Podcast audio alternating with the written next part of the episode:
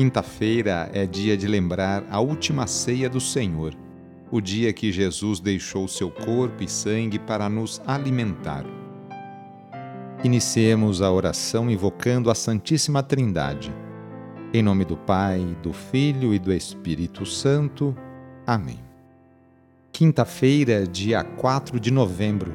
O trecho do Evangelho é escrito por Lucas, capítulo 15, versículos de 1 a 10. Anúncio do Evangelho de Jesus Cristo segundo Lucas.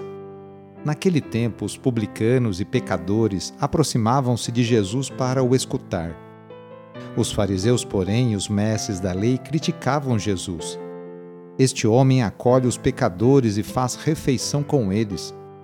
Então Jesus contou-lhes esta parábola: Se um de vós tem cem ovelhas e perde uma, não deixa as noventa e nove no deserto e vai atrás daquela que se perdeu até encontrá-la? Quando a encontra, coloca-a nos ombros com alegria e, chegando em casa, reúne os amigos e vizinhos e diz: Alegrai-vos comigo, encontrei a minha ovelha que estava perdida.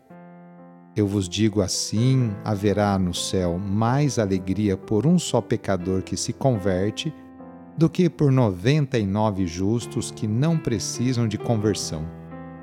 E se uma mulher tem dez moedas de prata e perde uma, não acende uma lâmpada, varre a casa e a procura cuidadosamente até encontrá-la?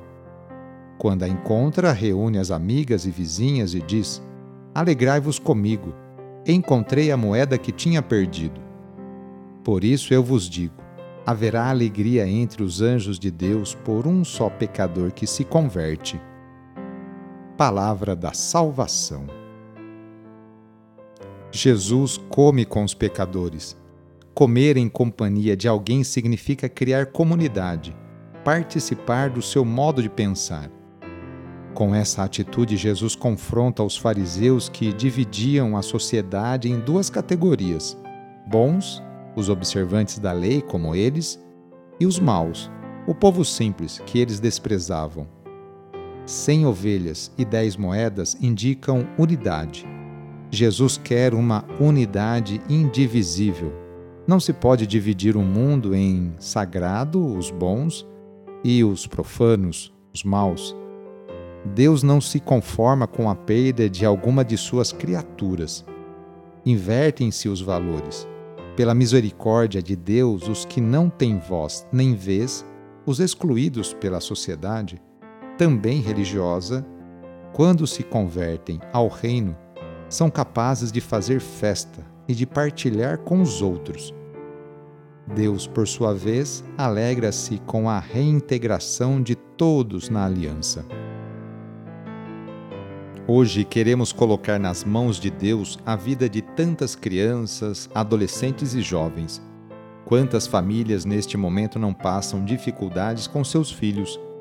Peçamos que Deus afaste nossos jovens do caminho das bebidas, das drogas e da violência, para que a juventude tão querida e amada por Deus e por Dom Bosco seja o presente e o futuro de nossa cidade, estado e país Reúna agora as crianças, os adolescentes e os jovens e vamos pedir a Deus a sua bênção sobre elas. Senhor nosso Deus, que da boca das crianças recebestes o louvor do vosso nome, olhai benignamente para estas crianças e por esses jovens, e assim como vosso Filho, nascido da Virgem Maria, recebia de boa vontade as crianças e os jovens, as abençoava, abraçava, e as punha a todos como exemplo a imitar, assim também, Pai Santo, derramai sobre elas a vossa bênção, para que, à medida que vão crescendo, por meio de sã convivência com os adultos e com a assistência do Espírito Santo, se tornem testemunhas de Cristo no mundo e sejam mensageiras e defensoras da fé na qual foram batizadas. Por nosso Senhor Jesus Cristo, vosso Filho, na unidade do Espírito Santo. Amém. A nossa proteção está no nome do Senhor, que fez o céu e a terra. O Senhor esteja convosco, Ele está no meio de nós. Pela intercessão de Santa Mônica, desça sobre você, sobre a sua família, sobre o seu trabalho e intenções a bênção do Deus Todo-Poderoso. Pai, Filho e Espírito Santo.